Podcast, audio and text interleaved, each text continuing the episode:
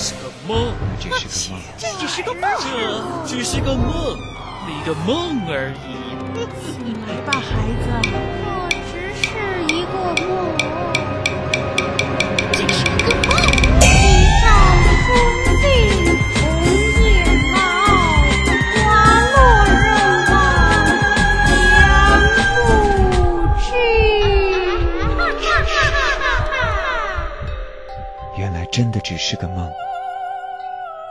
不过，我还会继续造梦的。故事的终点就在前方不远处，在我们总是不断想起相遇的那一天。让我们在一起吧，在一起，在一起。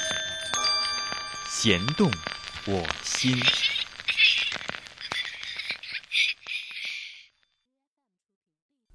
大家好，这里是弦动我心，我是麻艺，欢迎你的收听。在今天的节目当中呢，我要给大家讲一个故事。这个故事有一个特别的意义，这就是安徒生在他的一生当中写的最后一篇童话。这篇童话的名字叫做《老约翰尼讲了些什么》。整个故事从头到尾都充满着一种悲情的气氛，所以很多人说安徒生的童话。也是一部成人童话。好，我们就一起来听由老约翰尼讲了些什么改编的这一期《弦动我心》。我是蚂蚁。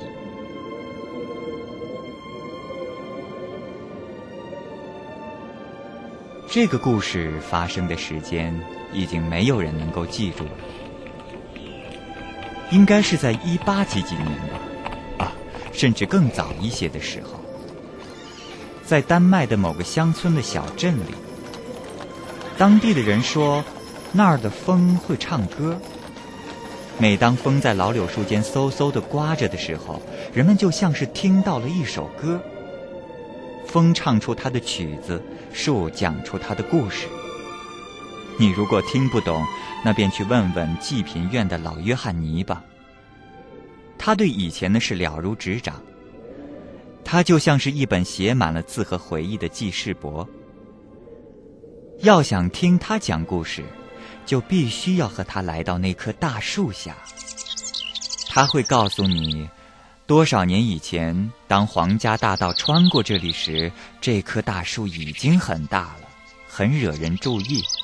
而当时，他就站在今天的那个地方，在水塘边上裁缝的那所破烂不堪的木屋外面。当年水塘很大，人们都在这里刷洗牛。在炎热的夏天，农民的孩子们光着身子四处跑，在水里拍水嬉戏。靠近树根有块很大很大的路牌，现在它已经坍塌了，上面爬满了藤蔓。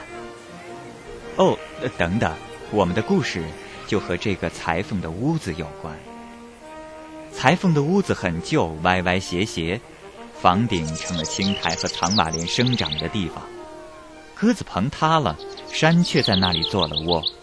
山墙和屋檐下挂着一连串的燕子窝，这真好像是一个福宅。不过这里曾经真的是福宅，而现在它已经孤寂而安宁。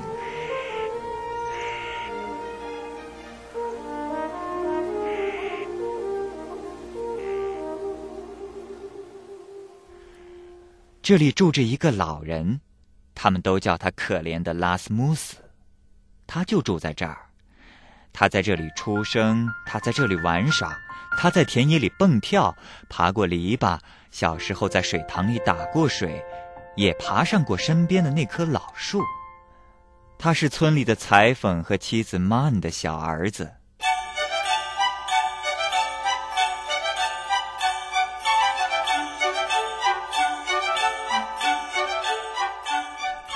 当他们夫妇俩来到这里时，房子还真的很新很漂亮。他们是作为地主家的帮佣来到这儿的。每年到圣诞节的时候，地主庄园总是要给裁缝家送许多的冬日给养：一桶牛奶、一口猪、两只鹅、一小桶黄油，还有干酪和苹果。这是对他们生活最大的帮助。裁缝也确实高兴过一阵儿，不过他很快就会说他的口头禅：“哎，那又有什么用呢？”面对十一个孩子，他总是这么说：“，穷人家的窝里总是挤满了孩子。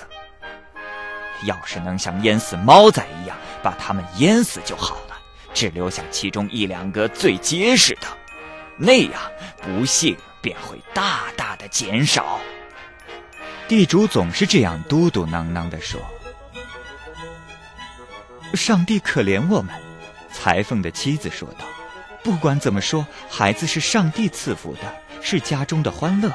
每个孩子都是上帝的一份礼物。要是日子过得紧，吃饭的嘴多，那么就使把劲儿，多想办法。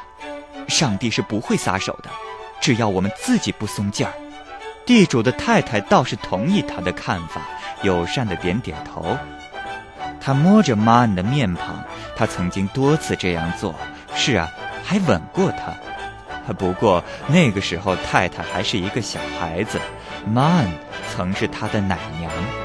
他们两个彼此喜欢，这种感情从来没有变过。哦，说到这儿。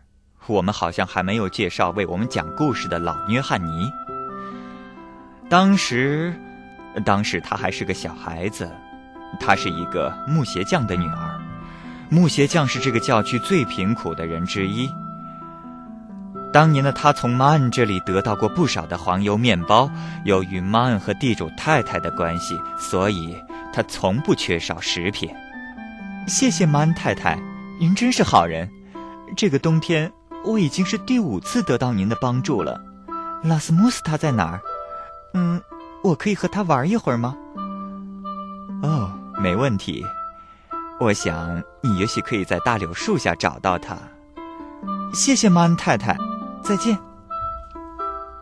约翰尼是拉斯穆斯最好的玩伴儿，他的家比拉斯穆斯家更穷，他的模样并不好看，赤着脚，破衣烂衫。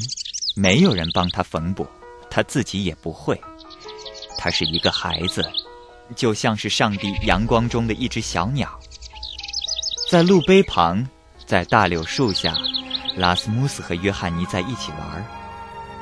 他有高远的志向，他想成为一个高明的裁缝，住到城里去。那边有很多好师傅，雇了好多学徒，坐在案台前做活儿。他是听他父亲这样说的，他想去当学徒，再当师傅。于是约翰尼就可以去看望他。那个时候，他认为他已经学会了烧饭，他可以为大家做吃的，而且他会有自己的大屋子。约翰尼并不相信这些，但是拉斯穆斯相信这一切都会成为事实。于是他们坐在老柳树下面。风在枝头嗖嗖的作响，就像是风在唱歌，树在诉说。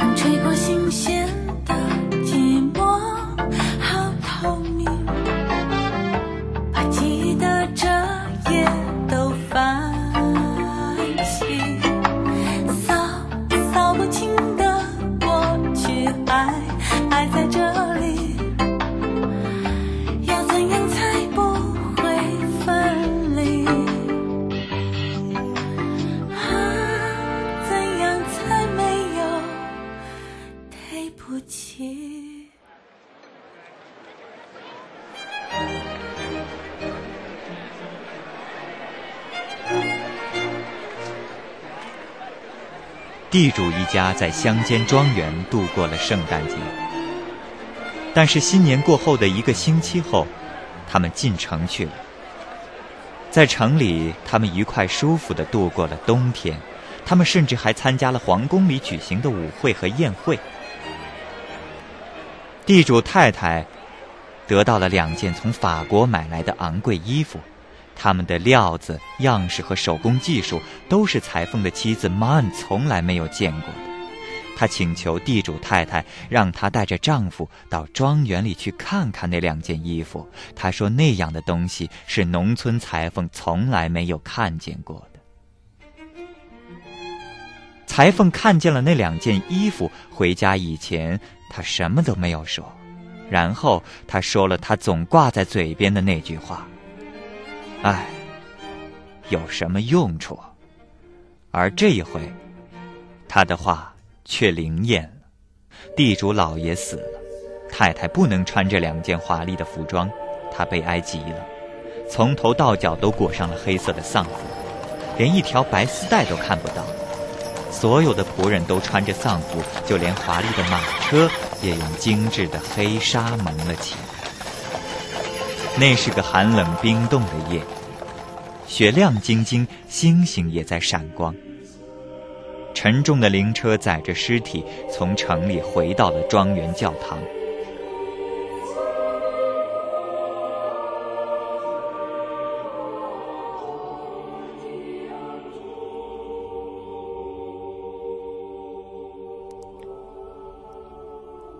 牧师讲话，唱赞美诗。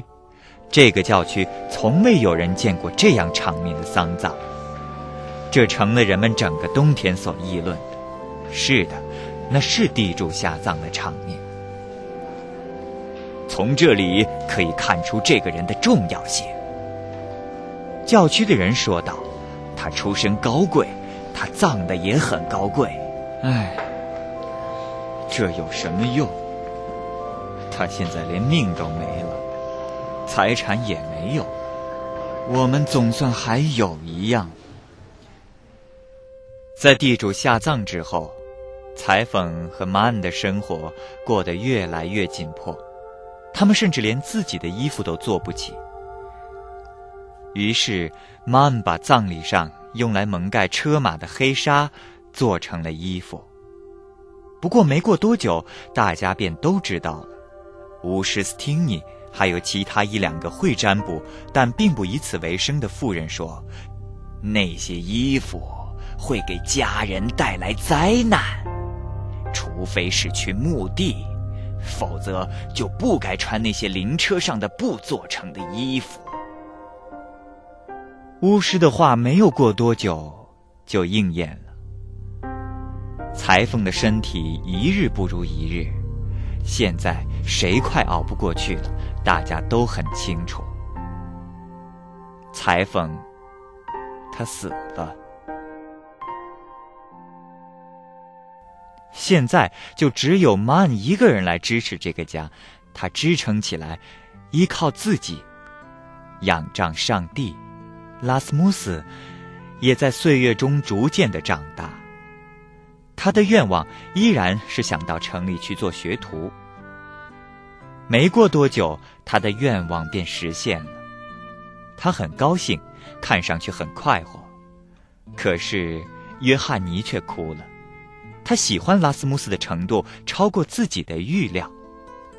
裁缝的妻子还住在老屋子里，继续操持着自己的营生。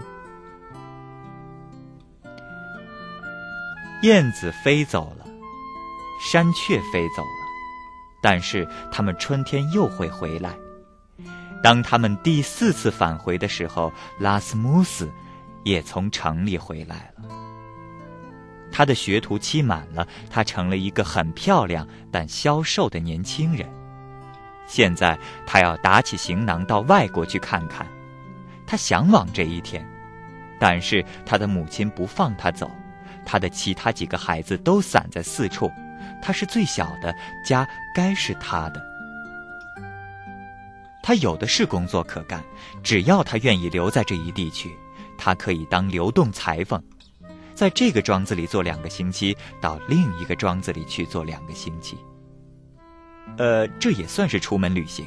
拉斯穆斯听从了母亲的建议，于是他回到了他出生的房子里面，又坐在了老柳树下，听他沙沙的唱。她的确很漂亮，能像个鸟儿似的打口哨，唱新旧的歌曲。她在大庄子里受到了很好的待遇，特别是克劳斯·汉森家。这一家是这个教区里第二位富有的农户。他的女儿埃尔瑟看上去像是一朵美丽的花，她整天乐呵呵的。你知道，总有一些人不怀好意，说他是为了显示自己有一口漂亮的牙齿而笑。他很容易被逗笑，而且常有心情和人开玩笑。但是这一切在他的身上都显得非常的自然。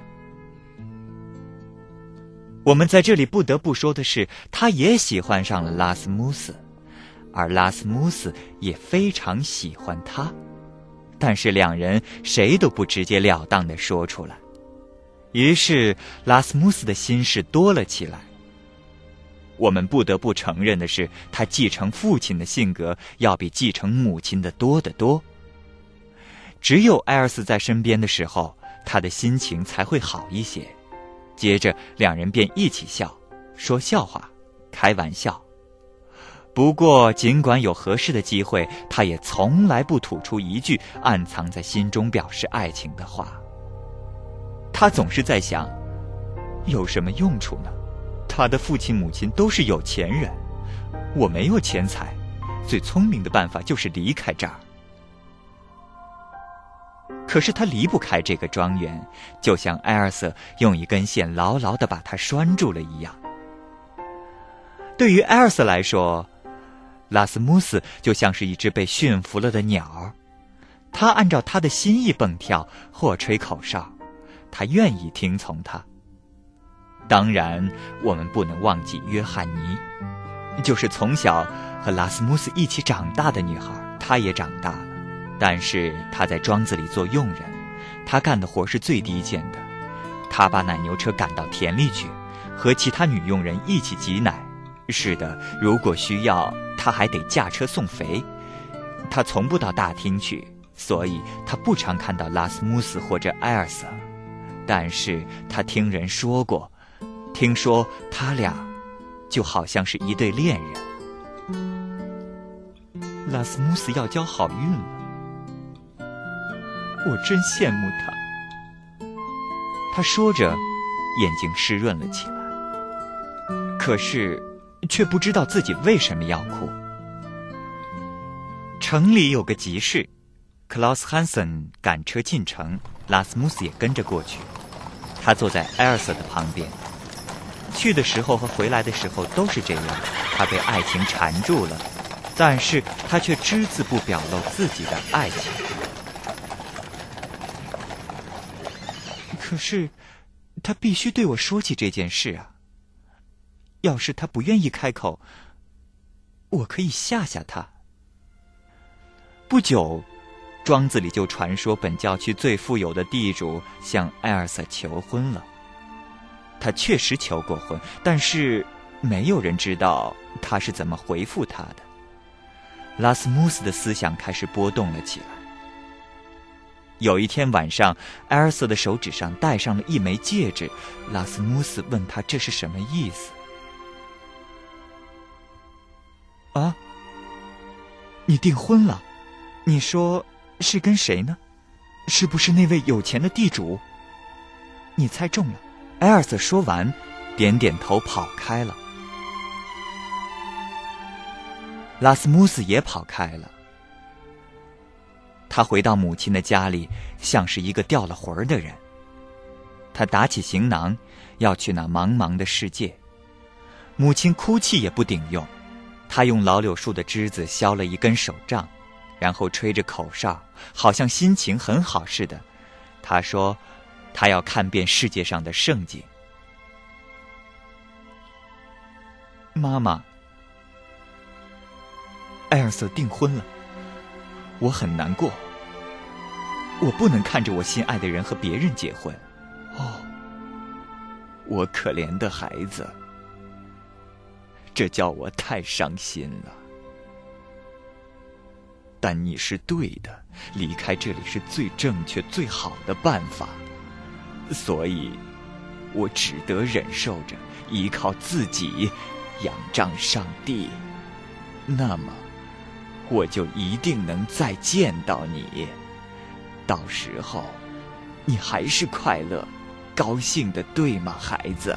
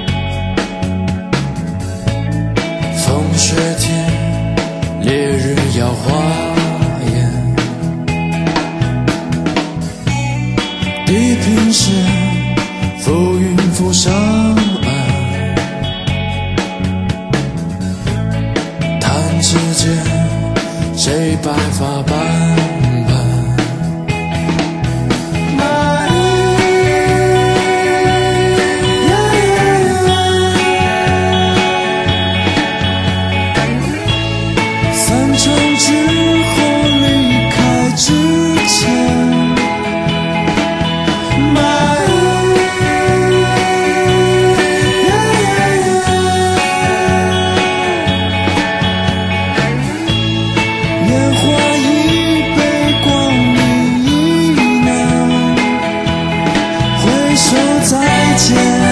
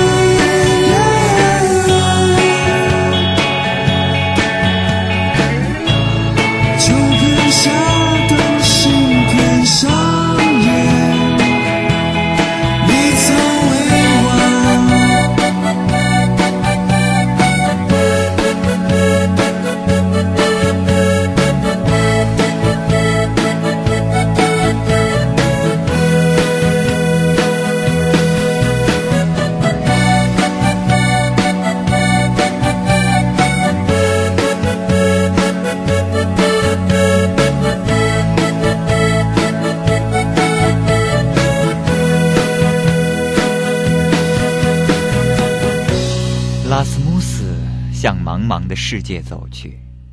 没有人知道他去了哪儿。他的母亲以为他年底前就会回来。母亲愿意一年又一年的等待，但是埃尔瑟却只等了一个月。之后，他便偷偷的去找到巫女斯丁尼，因为她会治病，会拿咖啡和纸牌算命。据说他知道的比上帝还多。当然，他就知道拉斯穆斯在什么地方。他能在咖啡底杯的沉渣中看出来。您一定要帮我把他找回来，求您了。这很难办到，这要消耗掉我多年积累起来的法术和精力。但是斯汀尼太太，您一定要帮我。呃，办法倒是有，但是这需要花掉很多钱。哦，上帝！只要有办法，多少钱都行。那么，你过来，我这儿有一种巫术，传说只有古代巫女使用过它们。不过这很危险，因为大部分使用这种方法召回的男子会因为在路上疲惫不堪而死亡。如果如果你确定要用这种方法，那么后天新月如眉的时候来找我。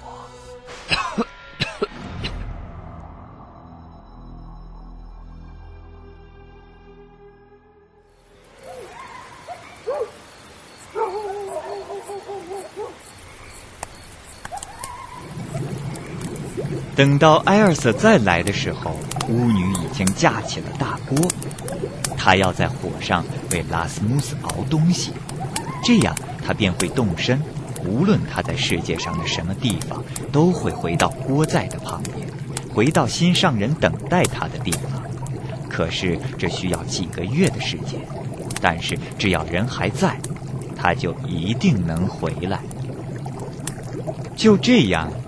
月亮渐渐的圆了起来，又渐渐的亏了下去。艾尔瑟时常来问：“你看见他回来没有？”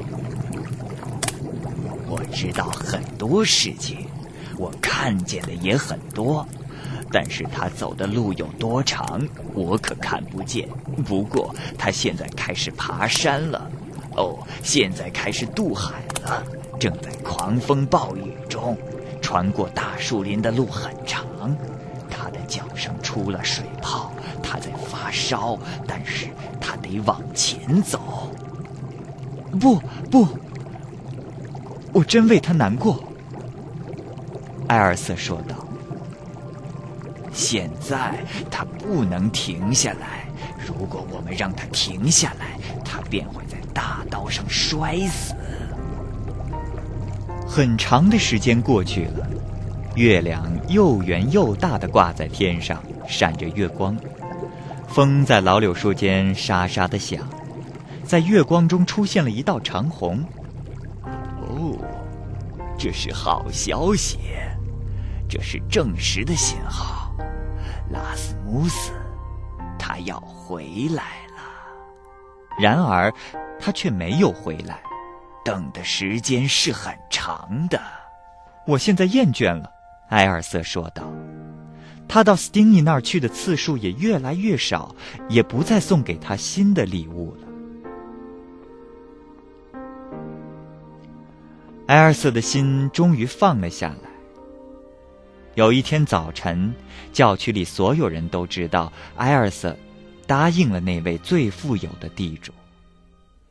他去观看了那边的庄园、田地、牲畜，一切都顺心如意。他觉得自己不必再等什么了，可以举行婚礼了。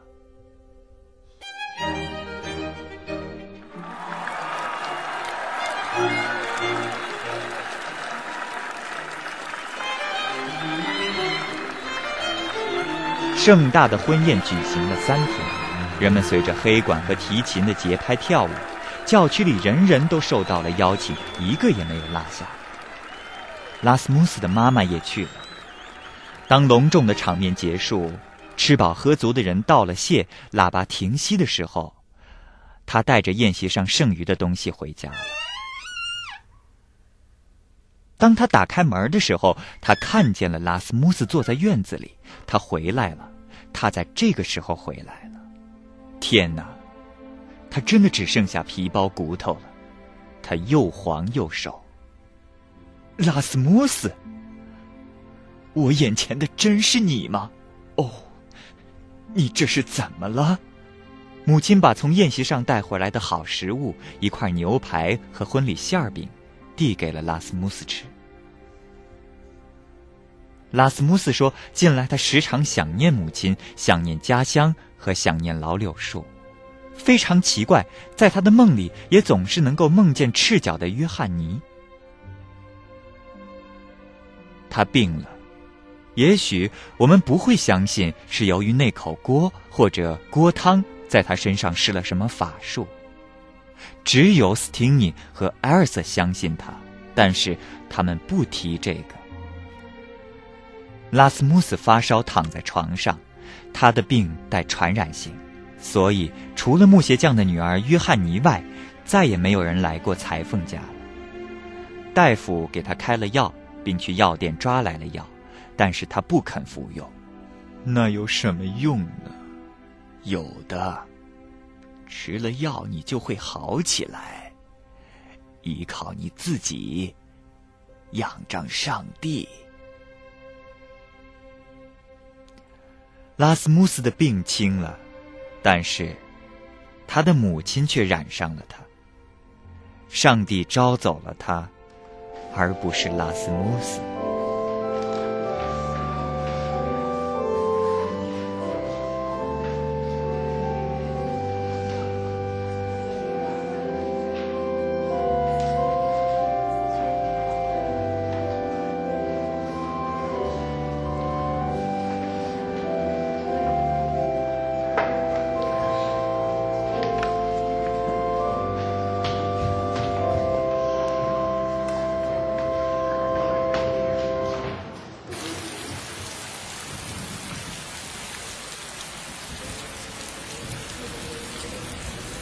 在母亲走后的一个秋天的夜晚，在风吹雨打中，他摇摇摆摆地走出酒店。他已经习惯了，他宁愿去酒店，而不是教堂。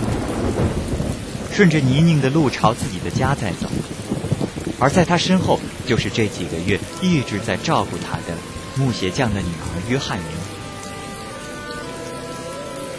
振作起来，拉斯穆斯！那有什么用？你那口头禅真的很糟。记住你母亲的话，依靠自己，仰仗上帝。你没有这样做，拉斯穆斯。不要再说有什么用呢？他跟着他来到了他的家门口，才离开。他没有进屋，而是坐在了老柳树下，坐在了倒下的路碑上。风在树之间沙沙的响。像是一首歌，又像是一席话。拉斯穆斯回答了他，他大声的说话，但是除了那棵树和飒飒的风外，谁也没有听到他讲什么。可是，可是，你们从来不帮助。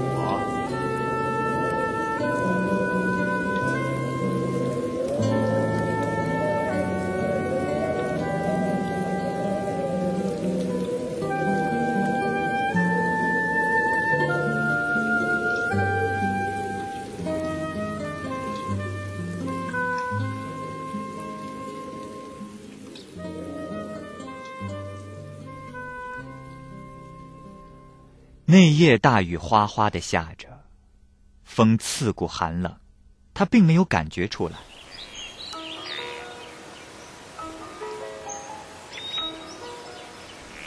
当太阳升起，乌鸦飞过池塘中芦荟丛的时候，他醒了过来，身体却几乎失去了感觉。约翰尼找到了他，并把他送进了医院。我们从小就相识，你的母亲把啤酒和食物给我，我永远报答不完她。你会康复的，你会重新做人活下去。你没有信仰。如果我们没有上帝，那么我们还有什么呢？你应该去祷告。”约翰尼说道。“那有什么用呢？”拉斯穆斯已经没有了自己的信念和希望，他连最起码祷告的那段文字也不再记起。妈妈的样子也越发的模糊，妈妈的话就好像是美丽的风景，永远只存在于冬天之前的春天和夏天一样。冬去春来，年复一年，拉斯穆斯成为了一个老人。还记得埃尔瑟吗？他也不再年轻。如果我们愿意提起他的话，但是拉斯穆斯再也没有提起过他。他当了祖母，他的孙女儿是一个能说会道的小姑娘。小家伙和其他孩子一样在镇上玩耍。拉斯穆斯来了，拄着一根棍子。他站在那里看着孩子们嬉戏，向他们微笑。旧时的情景在他脑海里掠过。那是灰暗沉重的一天。以后许多天都是这样的天气，但是在灰暗沉重的日子之后，也有一天是阳光充沛。那是一个美好的圣灵节降临前的清晨。教堂里装点了绿色的白桦枝，可以闻到一股树林的气息。阳光照在教堂的长凳上，圣殿上的大烛燃烧着，牧师在分发圣餐。跪着的人当中有约翰尼，但是拉斯穆斯却不在场。他在哪？就是在这一天，上帝把他招去了。上帝身边有仁慈和恩惠。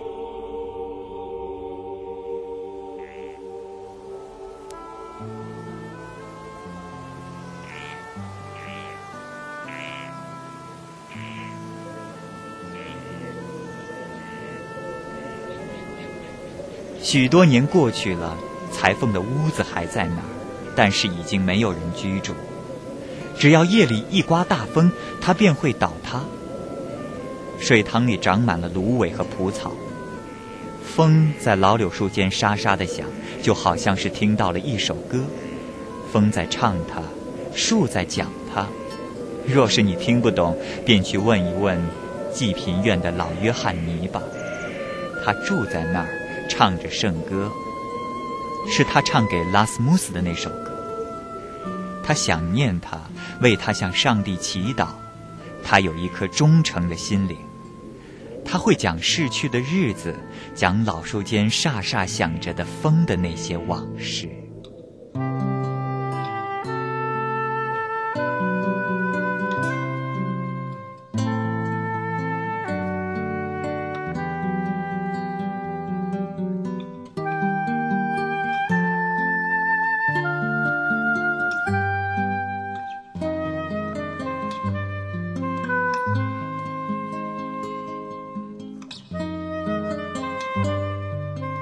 节目到这儿就结束了，感谢您的收听。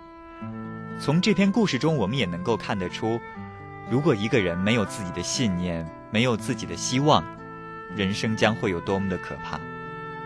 安徒生虽然走了，但是他却给我们留下了像这样一类的很美，但是却富有哲理的故事。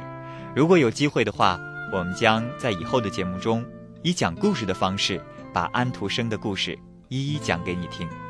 好了，今天的节目就是这样。我是蚂蚁，再见。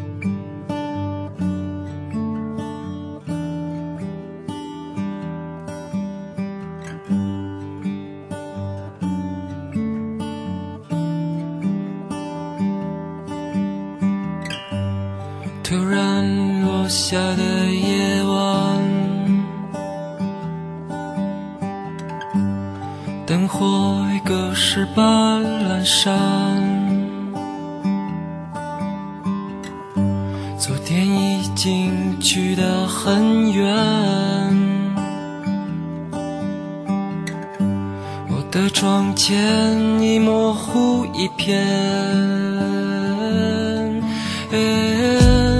大风声，像没发生太多的记忆。要怎样放开我的手？怕你说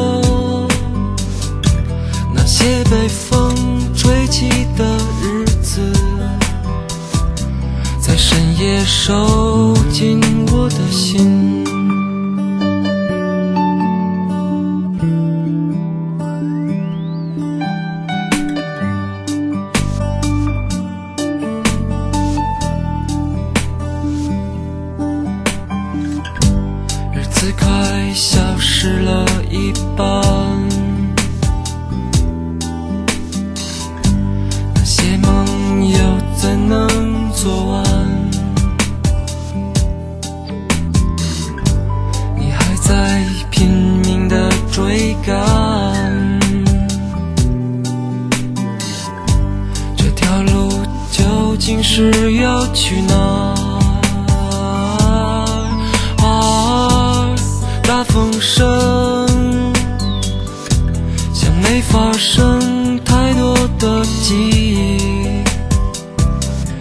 怎样放开我的手？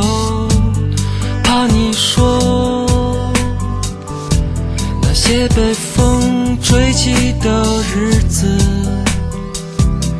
在深夜收紧我的心。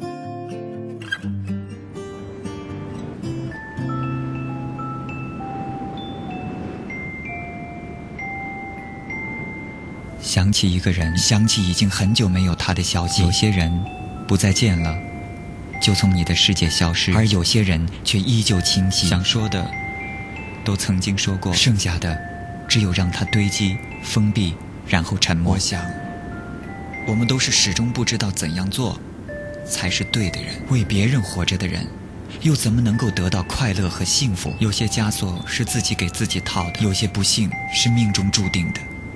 在心里，在心里，我们是否为温暖而留了一片土地？我们在生命中行走，看不同的风景，遭遇不同的陌生人。有些人只是相遇，匆匆的行程里，眼光的一次对视；有些人会在心上驻留一段时间，带给彼此温暖，那是最美的一种际遇。带留余生，带留余生，去不断的重复，不断的重复，去想起，去想起。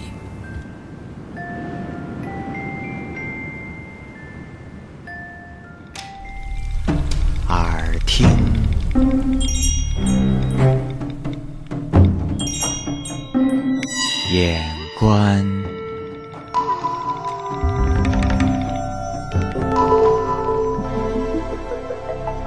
风动，云动，心灵动。